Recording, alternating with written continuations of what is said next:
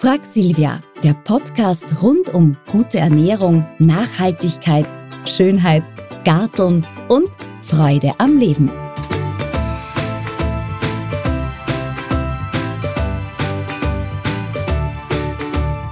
Nachhaltigkeit.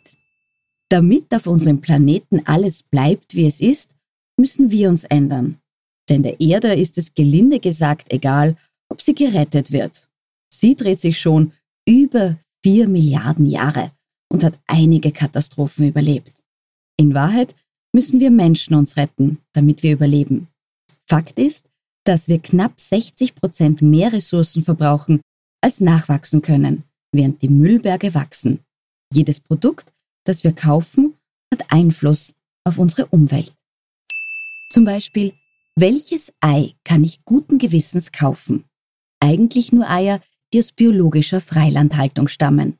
Denn nur dann ist gewährleistet, dass jede Henne im Freien einen Auslauf von 10 Quadratmetern hat.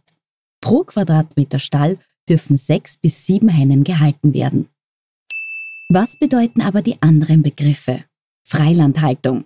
Den Tieren muss tagsüber ein Auslauf von 8 Quadratmetern zur Verfügung stehen.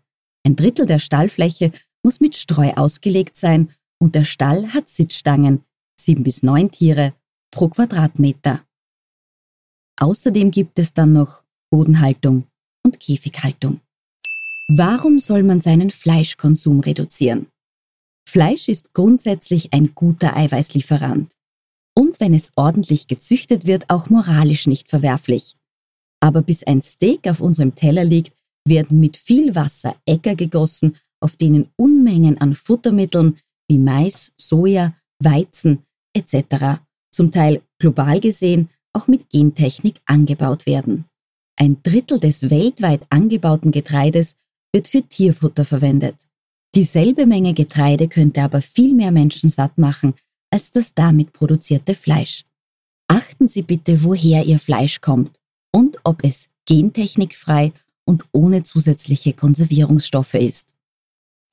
Kann ich bedenkenlos Milchprodukte kaufen? In Österreich haben wir gute Milch, keine Frage. Aber auch hier ist ein Umdenken, ein Suchen nach Alternativen angebracht, da auf Milchhöfen der Großteil der männlichen Rinder sofort nach der Geburt getötet wird. Das Fleisch junger Stiere wäre aber eine Alternative zum Kalbfleisch. Die Tiere müssten zwar trotzdem getötet werden, ihr Sterben aber wäre nicht sinnlos. Doch Fleischer, die Jungstiere verkaufen, muss man mit der Lupe suchen. Wie geht es den weiblichen Kälbern in Österreich? Eine Kuh gibt im Schnitt 50 Liter Milch pro Tag. Viel mehr als noch vor wenigen Jahren. Allerdings nur, wenn sie ein Kalb hat. In konventionellen Betrieben wird das Kalb rasch nach der Geburt von der Mutter getrennt und bekommt statt der Muttermilch ein Gemisch aus Wasser, pflanzlichen Ölen und Molkepulver als Futter. Auch Biobetriebe trennen Jung- und Alttiere, aber oftmals erst später und die Kälbchen bekommen noch weitere drei Monate Kuh- oder sogar Muttermilch. Das war die heutige Folge von Frag Silvia. Ich sag danke fürs Zuhören und freue mich auf ein nächstes Mal.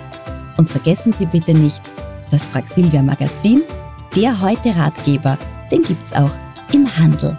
Viel Vergnügen beim Blättern und Lesen.